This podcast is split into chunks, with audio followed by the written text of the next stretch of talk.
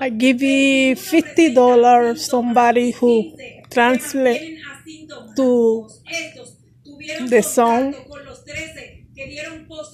Dancing with my daddy again to bachata.